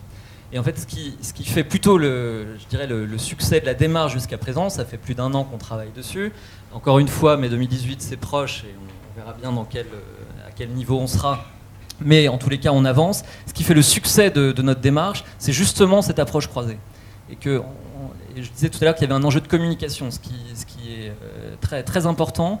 Si vous pouvez vous le permettre, euh, évidemment, on, parle aussi de- d'entreprises qui ont des, effectifs assez importants, c'est de pouvoir réunir ces gens autour des mêmes tables et de fonctionner en, mode projet. Quitte à ensuite à se, partager les sujets, bien sûr. Mais qu'au sein de ce groupe de travail, vous ayez d'ailleurs un, chargé de projet, un, un responsable. Je pense que c'est un peu votre rôle finalement. euh, non, alors c'est intéressant peut-être aussi de le discuter. D'accord. Mais nous, dans, cette, euh, dans ce groupe de travail, il n'y a pas de, de responsable de projet, mais il y a bien un, un project manager, management officer. Et en l'occurrence, lui, euh, enfin elle, puisqu'il s'agit d'elle, euh, on s'est dit que la, la réussite du projet, elle était sur une durée qui est bien moindre à, à celle à laquelle vous, vous êtes confronté. Et alors, je pense que c'est, ça, ça peut être intéressant d'en discuter. On s'est dit que la, la réussite d'un projet, même à plusieurs, ce serait difficile de l'obtenir au-delà de 18 mois, 2 ans. Donc, euh, on ne se donne pas plus de 24 mois, voire 18 en, en termes de temps. On, entre un peu dans une séance de questions. Moi, j'ai d'autres questions à vous, à vous poser, notamment tiens, l'intégration des millennials, le, problème de, recrutement, les liens avec les autres métiers de l'entreprise, peut-être quelques questions techno, parce qu'on n'a pas beaucoup parlé euh, blockchain, intelligence artificielle et tout ça, et ça arrive, on a parlé robotisation. Mais s'il y a une question dans la salle d'ores et déjà, on peut, on peut en prendre une, sinon on poursuit sur notre, euh, euh, notre lancée, n'hésitez pas. Vous préparez là pour, la, pour les cinq prochaines minutes lorsque je reviendrai vers vous. Il n'y a pas beaucoup de bras qui se qui, se lève pour l'instant. Et sinon, on va continuer. Bon, ben, on, va, on, va, on, va, continuer ensemble et puis euh, les questions viendront certainement. Euh, alors on les appelle les millennials, ça c'est les 18-35 ans, ils ont un autre usage, une autre, culture et puis pourtant bah, il faut les intégrer, ils arrivent aussi dans, l'entreprise.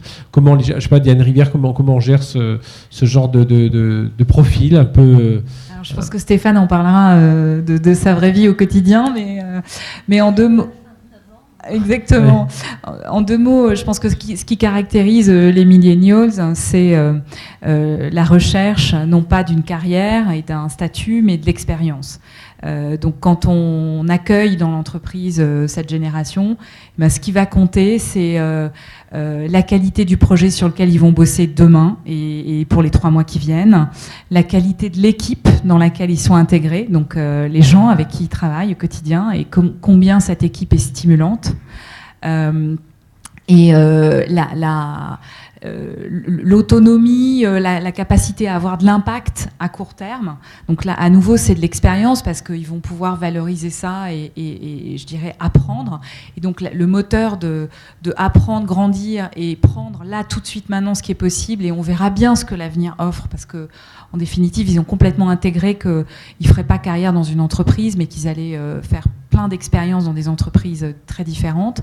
Et donc l'importance aussi de leur permettre d'avoir une ouverture et de, fonctionner. Ce que vous disiez sur l'écosystème, c'est très juste. C'est-à-dire que Aujourd'hui, ben, on, observe que ce qui est intéressant, c'est la dynamique d'intrapreneuriat qui est en train de se mettre en place aussi dans certaines entreprises qui permettent finalement à ces jeunes d'être en même temps euh, impliqués dans un métier, dans un département, mais aussi peut-être de monter leur boîte euh, ou de le faire euh, de façon ouverte avec d'autres partenaires. Donc cette, cette, ouverture et, cette possibilité de ne pas être juste enfermé dans un rôle est très importante. Bon, je m'arrêterai là, j'ai plein d'autres idées, mais je pense que ce serait bien que Stéphane puisse... Stéphane, oui. Bon, euh, Diane, vous avez tout dit, donc euh, c'est difficile de, suivre. Non, c'est clair qu'avec euh, nos, amis millennials, ce qu'ils vont privilégier, et je rejoins parfaitement ce que vient de dire Diane, c'est l'expérience. L'expérience comme apprentissage plus que via le savoir académique. donc ça, c'est un élément essentiel. La deuxième chose aussi, c'est euh, la contestation de, des organisations pyramidales traditionnelles avec euh, la hiérarchie, euh, où ils sont beaucoup plus à l'aise dans le transversal. Et, donc dans le respect non pas donc de la hiérarchie, mais plutôt de, l'exemplarité de leur leurs managers, de la façon dont les managers, en fait, ils voient les, managers comme des coachs. Donc il faut les coacher, il faut être là, donc à la fois pour leur transmettre euh, euh, l'expérience. Et en même temps, comme on le disait tout à l'heure, ce qui est super important, c'est ce qu'ils veulent, c'est de l'autonomie. Euh, de l'autonomie, de l'autonomie, de l'autonomie, et prendre le contrôle, le, le pouvoir. Vous savez, c'est les rôles inversés, en fait. ces, jeunes gens, ils, viennent vous voir et ils vous disent finalement, qu'est-ce que tu me, qu'est-ce que tu vas m'apporter? Ils ont quasiment plus de droits que de devoirs. Euh, et bon, on, on, essaye d'équilibrer, mais il ne s'agit pas euh, d'aller à l'encontre parce que euh, bah, ils font partie de la, révolution et du monde de demain, donc ça ne sert à rien de, jouer sur une guerre de, de génération. et dans ce cadre-là, en fait, on l'a remarqué en tous cas chez Sarenza, ce qu'ils adorent, c'est travailler sur des projets transversaux. Euh, et on a déployé euh, en, un an et demi euh, la méthode agile sur l'ensemble des fonctions, pas simplement dans l'informatique, mais également au marketing, au commerce, à la finance, et sur des cycles toujours très courts. Hein, entre, généralement, nos cycles, c'est de 4 à 6 semaines. Et, donc, ils apprécient énormément ce, mode de fonctionnement. Donc, euh, il faut en avoir conscience. Euh, c'est le meilleur moyen euh, de les emmener et donc de nous aider aussi parce que ce sont des gens qui sont, sont des digital natives. Hein, donc, quand on doit travailler des plans sur les réseaux sociaux, sur le mobile, etc. Rien de mieux que d'avoir ces, personnes, ces, ces compétences au sein de l'entreprise. Donc on a besoin d'eux. Euh, il ne s'agit pas de, lutter les uns contre les autres ou de les transformer en ce que nous sommes aujourd'hui. Voilà. Euh, donc euh, oui, c'est un gros travail de formation pour, pour des entreprises que ces, que ces millennials. Oui, avant de passer la parole, Karine, un mot de Saint-Grignon, parce que justement, on parlait tout à l'heure, euh, et vous en êtes un spécialiste, mise en conformité, tout ça. Enfin voilà, il faut, quand même leur, inculquer. Alors, dans les exemples que vous pouvez vivre au quotidien, comment on travaille avec euh, ces jeunes pour inculquer ces notions de mise en conformité, de normes, enfin voilà, tout, tout, tout ce qu'on, les étapes que l'on doit. C'est la formation, comme dit Non, mais il y a la formation, il y, y, a le choc effectivement entre ces deux mondes-là.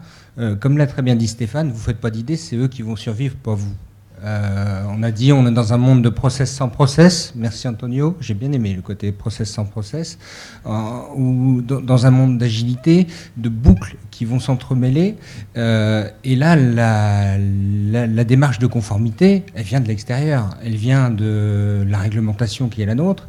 Et effectivement, vous, en tant que CFO, vous vous retrouvez un peu tout seul un peu tout seul avec des équipes qui n'ont pas forcément ces, ces, cultures-là, euh, et un peu tout seul à être euh, responsable, accountable euh, de, toutes ces démarches de, de conformité.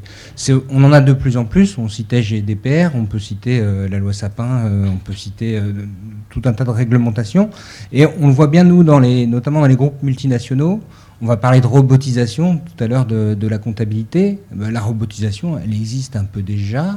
Euh, quand vous avez un shared service center à Kuala Lumpur, vous êtes très très loin de vos process et ils vous appartiennent plus tout à fait. Euh, et pour autant, ben, vous en êtes comptable vis-à-vis de l'administration fiscale, vis-à-vis de l'autorité de la concurrence, vis-à-vis euh, de votre commissaire au compte.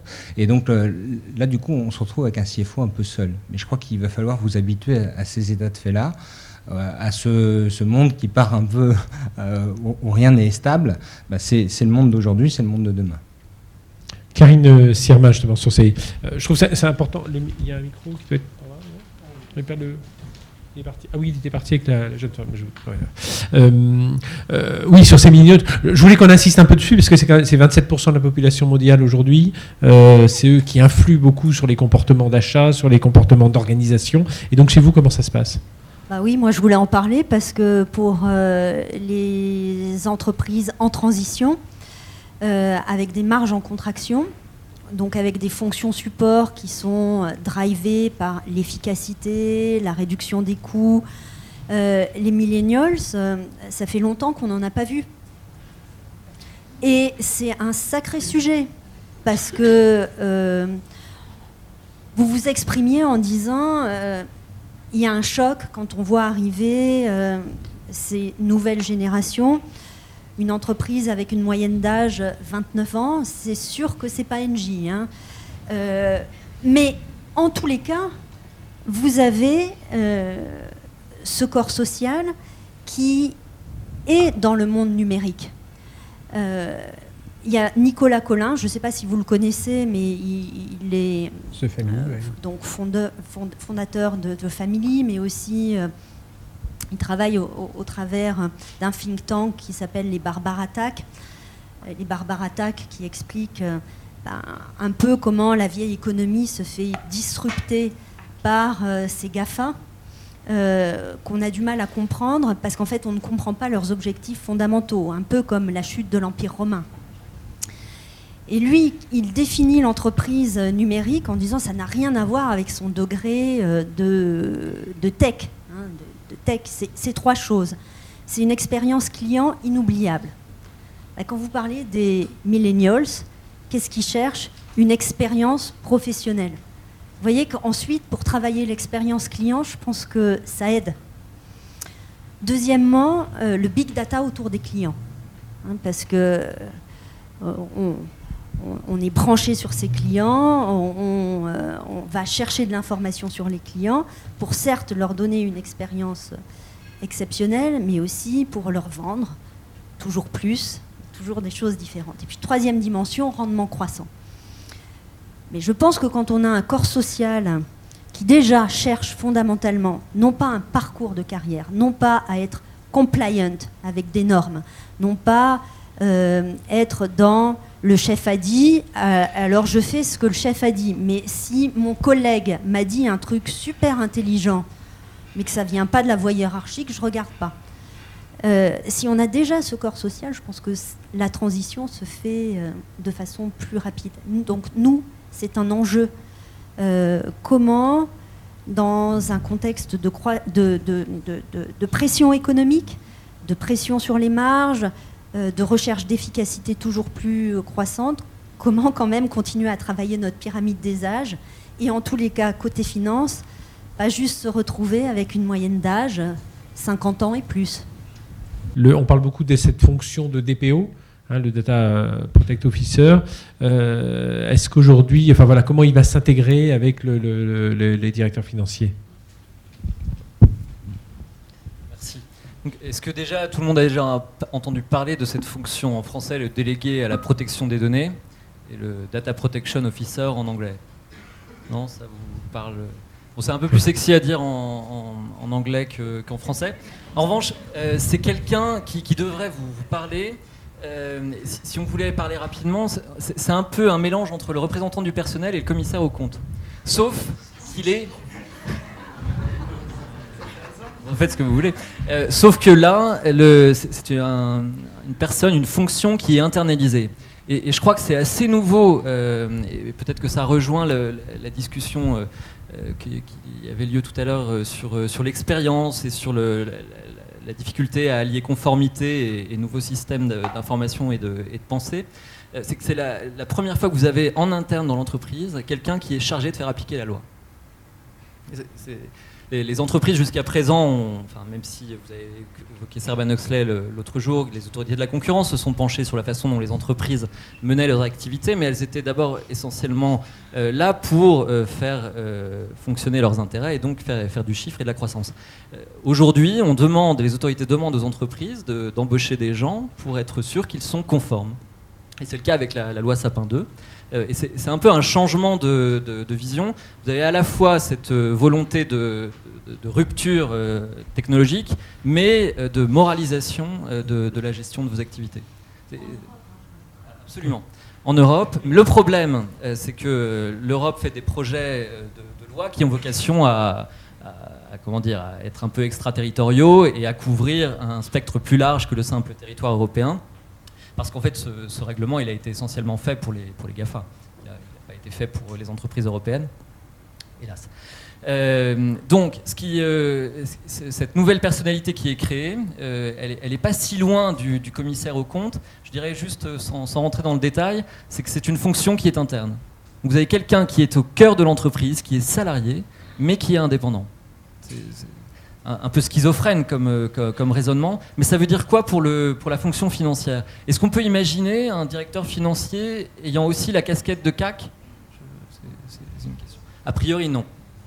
Eh bien, le règlement a décidé que euh, on pouvait quand même créer un, être un peu hybride, euh, avec des compétences juridiques, des compétences en système d'information et de protection des données, et que contre vents et marées, on pouvait avoir un individu qui vienne à la fois prévenir, euh, contrôler, euh, qui soit interne à l'entreprise, mais qui ne soit pas d'ailleurs, comme l'est aujourd'hui le, commissaire au compte, responsable euh, professionnellement, sauf à, prouver une, négligence ou une faute lourde dans l'exercice des fonctions.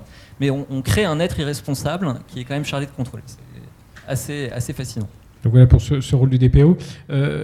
Karine, les liens, justement, d'autres liens sont en train de se, se tisser entre la direction financière et DSI, par exemple. Chez vous, comment ça se passe à ce niveau-là? Est-ce que ça s'est transformé Moi, je voulais juste euh, livrer une petite réflexion sur euh, ce DPO. Euh, parce que vous avez mentionné, et je trouve que là, on touche un peu au cœur des débats en disant c'est aussi une fonction qui a pour but de, de régler ce paradoxe profond entre un monde où la donnée est partout et la liberté des individus. Donc en tant que Française, héritière des Lumières, je ne peux que souscrire, bien sûr, à, ces, grands objectifs. Mais euh, ce week-end, je lisais euh, de Laurent Alexandre La guerre des intelligences. il mentionnait, dans ce monde qui est en train, qui est un changement civilisationnel. hein. je pense que c'est à peu près ce qu'on est quand même en train de vivre. Il dit bon ben les Américains font du business dans ce monde-là, les Chinois les copient et les Européens régulent. Euh, donc voilà, c'était juste une réflexion que je voulais partager avec, avec la salle. Euh, parce que quand je vous écoutais, euh, avec cette volonté permanente et qui est très très noble, hein, de résoudre le paradoxe, voilà comment ça peut aussi être résumé. Je, pense que ça doit, euh, en tous les cas, euh, nous amener à réfléchir collectivement. Donc ça, c'était une réflexion sur le DPO. Autrement, sur, euh, les, interactions entre les différentes fonctions, je pense que je me suis déjà beaucoup exprimée puisque nous sommes en train d'expérimenter. Isabelle Cocher s'exprime bien mieux que moi sur ces sujets euh, euh, d'entreprise euh, décentralisée et euh, de fonctionnement en réseau. Donc c'est ce que nous cherchons à construire. C'est ce que nous cherchons à construire avec un rapport à la hiérarchie, je, reviens sur ce que vous mentionnez, qui est totalement réinventé. Alors, vous me regardiez en disant, bah, ça doit être compliqué hein, quand il y a une moyenne d'âge 50 ans. Oui, oui, oui, c'est compliqué. hein. C'est vrai, parce que c'est plus compliqué de changer soi-même que de changer lorsqu'on a des modèles à côté ou des, des- des- drivers euh, qui nous poussent. Nos, collègues du commercial, ils, ont, ils ont le client hein, qui les pousse. À la fonction finance, même si euh, nous sommes cette tour de contrôle, ceux qui connaissons le mieux euh, la chaîne de valeur, euh, ceux qui sommes capables d'éclairer et de participer à la table des décisions. Pour autant, euh, avant d'avoir le client en direct, euh, il peut se passer un certain temps hein, quand même. Je pense, euh, je, je réagis parce que je, pense- je pense que vous avez vraiment un, rôle à jouer. Euh, vous savez, quand euh, euh, l'équipe marketing va mettre en place euh, un programme de fidélité chez Sarenza, euh, nécessairement, en fait, en, tant que, en, tant que CFO, vous pouvez intervenir là-dedans si vous maîtrisez bien la capacité à gérer les, données. Et vous avez des données de multiples horizons qu'il faut agréger. Euh, quand euh, vous lancez une opération marketing, vous avez besoin de segmenter les clients, etc. Tout ça, vous avez besoin de la, de la donnée. Donc, euh, le, problème, le est pas tant euh, d'utiliser les données que de la, récolter et de l'homogénéiser, hein, parce que euh, c'était dans l'un des quelques verbes. En fait, il faut savoir que moi, dans mes équipes de data scientists, euh, 80% du temps est, consacré à, la collecte et à la préparation des données. 20% c'est sur le travail de l'algorithmie, parce qu'il existe bah, en open source tellement de, de, possibilités, de, fonctions qui, existent déjà, ça va relativement vite. Mais le travail de préparation euh, des données, de collecte de sources complètement multiples, avec données qui sont non structurées, alors ça change un peu des données auxquelles euh, un, CFO est habitué euh, à travailler. Néanmoins, il y a une vraie expertise en la matière, une vraie compréhension, une vraie connaissance de ça, et le rôle peut être euh, vraiment fondamental. Alors autant euh, quand on pose une question au contrôleur de gestion, etc., on s'attend à une réponse, au comptable, alors, fortiori, on s'attend à une réponse, euh, on a toujours la réponse, et puis on sait ce qui est le, vrai, le beau, le bon, etc. Là, quand on est dans des problématiques de développement d'intelligence artificielle, de, réseaux neuronaux. En fait, moi j'ai bien prévenu l'ensemble des équipes quand on a lancé euh, ces, activités-là, c'est que dans au moins 50% des cas, on allait se planter parce qu'on n'allait pas trouver la, solution. Il faut comprendre que euh, on peut pas tout comprendre. Et même si euh, les data scientists sont les euh, demi-dieux ou les homo deus de notre, de notre époque, il faut, comprendre qu'en fait, on ne peut pas tout expliquer. Et, c'est là où, encore une fois, il y a, un vrai rôle, et j'y reviens sur le, sens à donner aux, données, parce que on, on s'est planté sur euh, quelques cas, en fait. Euh, euh, on, travaillait par exemple avec des, équipes d'acheteurs qui achètent les, chaussures chez, Sarenza. Et euh, tout, le, tout l'enjeu pour nous est de déterminer le plus rapidement possible quels seront les produits qui vont avoir beaucoup de succès pour pouvoir euh, se réassortir très vite auprès des euh, fabricants, parce qu'en fait, contrairement à les fabricants de, télé qui produisent en, continu les modèles, les fabricants de chaussures, ils, produisent en début de saison un modèle et puis après ils arrêtent la production. Donc il faut comprendre avant les copains, notamment Amazon, euh, ou Zalando, euh, quels sont les modèles qui vont euh, performer pour pouvoir aller les récupérer et récupérer les stocks avant eux. et on a sorti, une jeune femme qui est docteur en mathématiques et en statistiques a sorti un modèle absolument extraordinaire, mais le problème c'est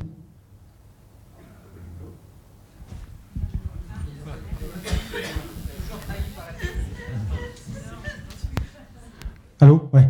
Euh, le, problème, c'est que euh, le modèle ne donnait pas, n'indiquait pas aux acheteurs la raison pour laquelle il fallait euh, réassortir rapidement un produit, ou pourquoi tel produit on pensait qu'il allait performer. Et donc du coup, le, modèle n'a pas été utilisé. et donc, on a beau faire des, des, modèles et des algorithmes extrêmement scientifiques, si on n'est pas capable d'expliquer les raisons aux équipes et honnêtement, et surtout aux millennials, euh, dans ce cas-là, euh, vous ne pouvez pas euh, les, emmener avec vous.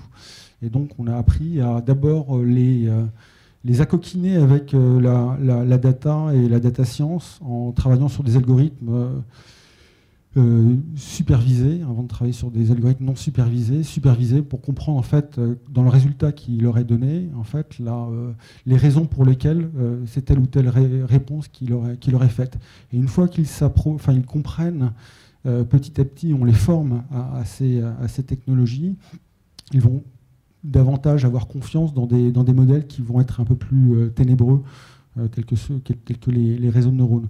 Et, vraiment, je reviens là-dessus, je, suis persuadé, je suis convaincu euh, que, les, financiers ont un rôle majeur à, jouer dans l'explication, la formation des équipes, euh, quelles qu'elles soient, marketing, commerce, achat, dans, l'utilisation de, ces, de ces données. Et le fait que aussi, il faut savoir à un moment que les données ne peuvent pas tout expliquer.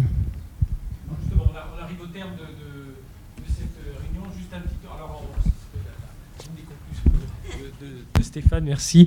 Euh, je, vais vous demander à chacun d'entre vous, euh, alors peut-être Stéphane nous a donné une, un bel aperçu de, de, euh, ses réflexions. c'est que chacun d'entre vous nous dise vraiment très rapidement deux, trois mots. voilà, s'il fallait retenir quelques bonnes pratiques, quelques, même des choses que vous avez déjà dites, vous avez certainement dites au cours de cette conférence, voilà, nous dire deux, trois, deux, trois choses à, à, retenir. Je démarre avec vous, Étienne.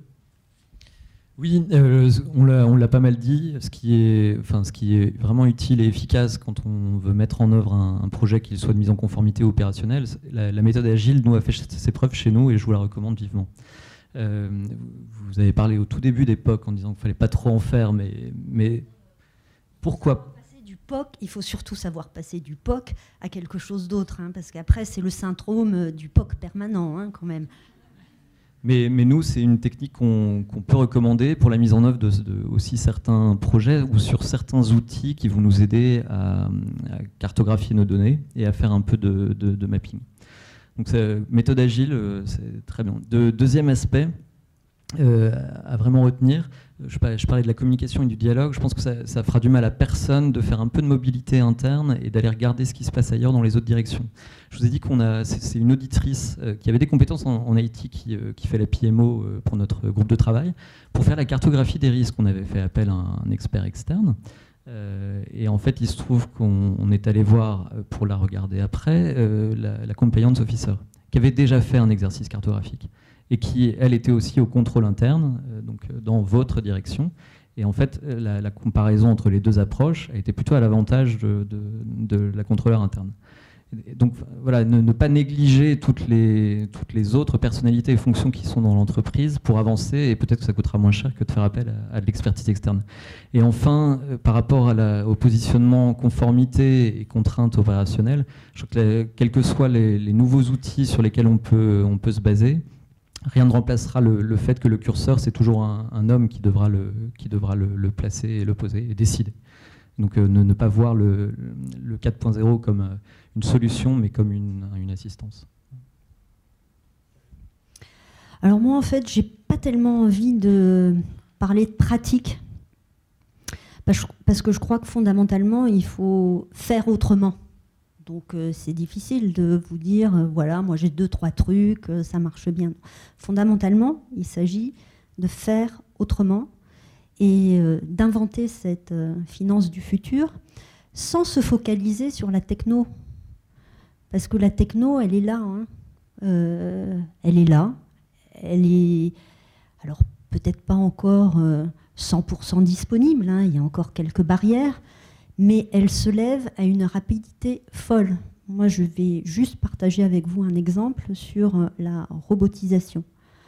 Et ce ne sont pas des robots intelligents, hein. donc on n'est pas avec euh, du machine learning ou euh, de, de l'intelligence artificielle embarquée.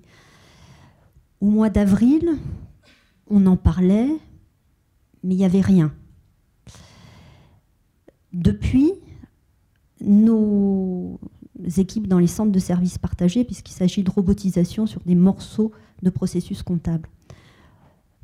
De façon assez autonome, ont cartographié 300 processus, identifié 24 morceaux de processus à robotiser. On a maintenant 5 robots et on à la fin de l'année, on en aura 15. Vous imaginez le rythme exponentiel euh, du déploiement de cette technologie, qui est assez basique. Ok, je suis d'accord, mais quand on parlait de robotisation en début d'année, ça faisait science-fiction. Donc, ne pas se focaliser sur la technologie qui est là, qui est disponible, qui est en plein progrès, mais travailler sur le sens et sur les hommes. Ce micro. Alors, quelques mots euh, pour, euh, et puis quelques tips aussi pour vous.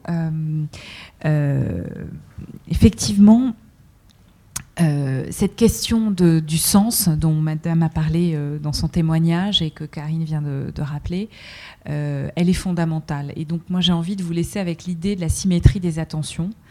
Euh, entre ce que l'entreprise réinvente pour ses clients et invente tous les jours, et euh, comment euh, elle l'invente aussi pour les collaborateurs, et comment vous, fonction finance, vous pouvez l'inventer pour l'ensemble de vos stakeholders.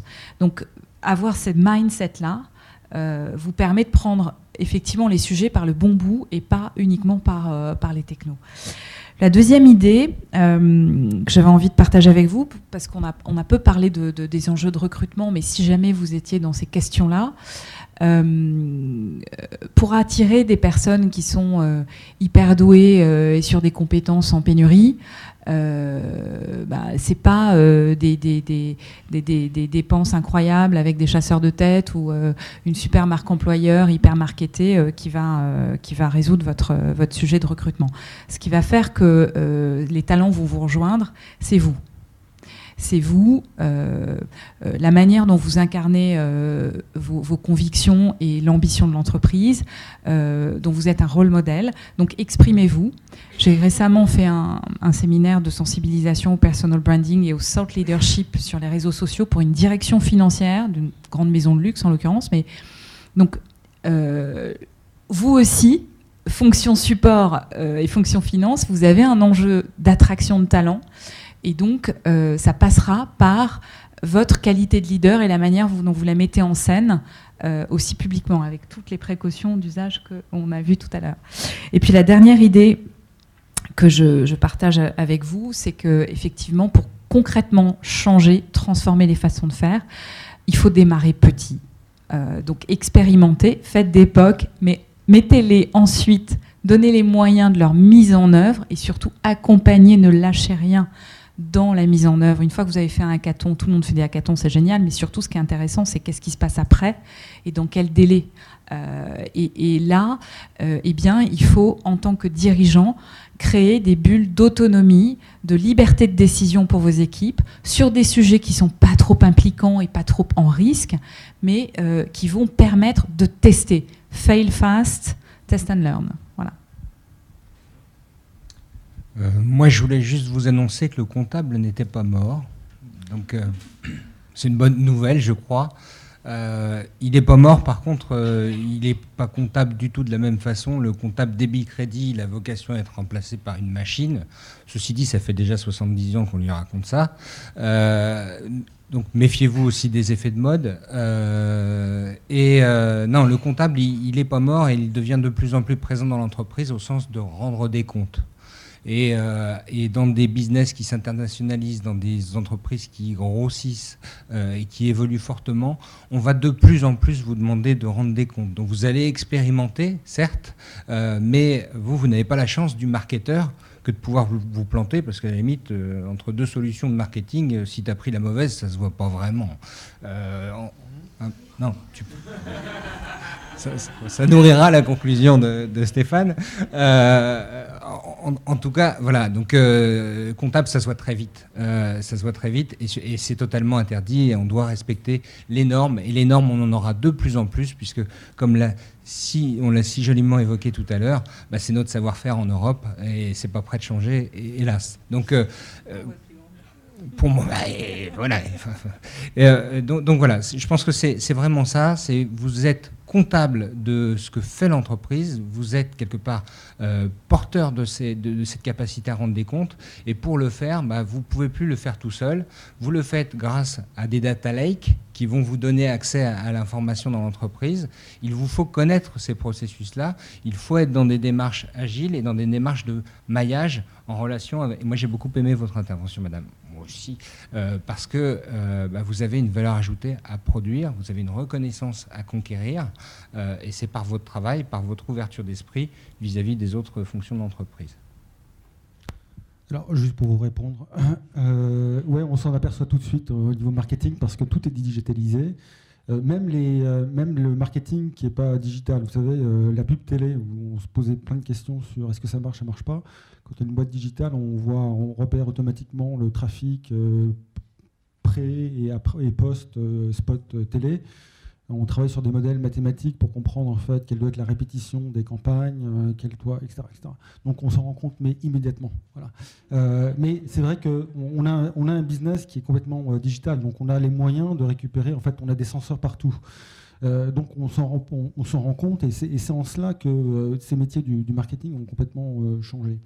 il y a plein de choses qui ont déjà été dites, je les redis parce que je ne peux qu'insister là-dessus et je partage tout à fait hein, l'avis de mes, collègues, c'est donner du sens, donner du sens aux données parce qu'il y en a de plus en plus. Donc la problématique n'est plus aujourd'hui de détenir l'information, elle est de la, comprendre et de la traiter proprement. La deuxième chose, c'est de donner du sens pour les équipes. Euh, parce que notamment pour les, pour les plus jeunes, euh, ce qu'ils viennent, ce qu'ils viennent chercher chez vous, c'est effectivement l'expérience. Euh, c'est pas une carrière. Euh, c'est leur accorder de la et, ça d'abord vous devez le travailler avec vos équipes existantes, mais c'est travailler la mobilité. C'est super important de travailler la mobilité de vos équipes dans des fonctions qui peuvent paraître assez éloignées, mais c'est le seul aussi moyen après que vous aurez pour recruter euh, des talents qui vont voir, vouloir voir pas mal de choses euh, différentes. Donc euh, du sens sur les chiffres, du sens pour les équipes, mobilité et bien entendu aussi autonomie. Et en, dernier, en, dernier, point, c'est ce qui va être érigé comme règle numéro un, c'est le test and learn. Il faut tester, échouer, et se relever et réussir après. C'est important de travailler en test and learn, en cycle court, très court, rythmé. C'est le seul moyen d'avancer aujourd'hui. Un seul message. Euh, on, voit qu'en finance, il y a euh, plusieurs processus, plusieurs éléments, plusieurs fonctions. Les CFO que j'ai vu aborder la question sereinement sont ceux qui, bien sûr, ils ont défini la vision globale, qu'elle est, est massible. Mais après, je pense que c'est exactement ce que vous disiez, c'est démarrer avec des projets cohérents avec la cible, mais petits, de façon à, à chaque fois tirer profit de ce qu'on a fait. Avec la cible en tête, mais projets petits.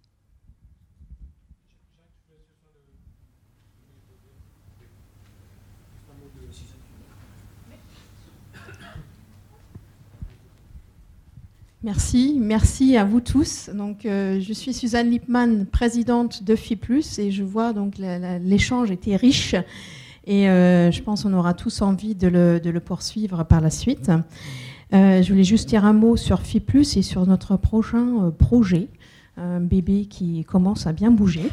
Euh, donc nous sommes le réseau des, euh, des réseaux des financiers d'entreprise. Aujourd'hui, on a 13 membres, 21 000 euh, membres de nos membres. Donc l'objectif, c'est vraiment c'est fédérer, c'est partager, c'est être dans la transversalité de laquelle vous avez tous parlé. Et euh, justement, pour poursuivre le thème assez inépuisable de ce qu'on a, a, pompeusement appelé le CFO 4.0, juste pour dire que ben, la marche à suivre, elle est encore haute. Il y a plein de choses à faire, il y a plein de facettes. Donc, euh, nous sommes alliés avec euh, CDO Alliance, think tank cross-industrie et, cross-fonction sur l'impact du digital, représenté par Grégoire Argenton. Donc, il peut lever deux secondes pour que vous voyez à qui vous posez des questions pendant euh, le cocktail. Et donc, Bearing Point avec Elisabeth, que vous avez vu intervenir, euh, Sébastien Canon et euh, Maximilien, qui a œuvré à rendre cette étude bien visible. Donc, nous sommes mis ensemble pour lancer un livre blanc sur justement ce vaste thème du CFO 4.0. Donc vous avez tous eu des, et si vous ne l'avez pas eu, prenez-les ou flashez-les, des feuilles avec des QR codes euh, qui vont vous ramener sur la page sur laquelle tout est expliqué. Donc vous pouvez participer à ce livre blanc ou à travers euh, euh, le questionnaire qui est toujours ouvert, comme disait Elisabeth, ou aussi avec les workshops et les use cases, parce qu'on veut collectivement que cet ouvrage soit le plus pratico-pratique possible, ce qui est toujours le problème avec ce thème-là, parce qu'on devient très très vite ésotérique. Euh, donc je vous invite tous à participer. Euh, qu'est-ce que j'ai d'autre à dire? Euh, Donc je voudrais déjà remercier tous les intervenants. Donc on vous a présenté, donc je ne vais pas redire les noms, donc surtout échanger autour d'un verre et quelque chose à manger tout à l'heure. Merci beaucoup pour votre animation, Frédéric. Très très très apprécié, merci beaucoup et merci aussi à nos partenaires euh, Grant Thornton Executive et SAP, que vous avez euh, aussi à l'extérieur autour des stands. Donc, euh, Antonio, vous avez dit, il y a plein de gens dans la salle pour continuer à échanger et faire justement partager ces réflexions dans le pur esprit du, de FI, fédérer, dynamiser, échanger. Euh, un grand merci au club euh, Finance Assurance des Arts et Métiers avec euh, Jean, que je ne vois plus mais qui est quelque part, voilà là-bas, et Mamie Ratsem Bazafi, qui nous ont permis d'être ici ce soir et qui facilite grandement euh, notre présence. Et là, notre, notre liste, toute l'équipe de FI+, donc vous, voyez là sur les badges, c'est marqué, et surtout à Jacques, qui a, Jacques Bonafont, représentant de l'IAE, qui a introduit la conférence et euh, euh, qui a amené toute cette équipe-là. Je pense on peut applaudir tout le monde, les intervenants, les organisateurs.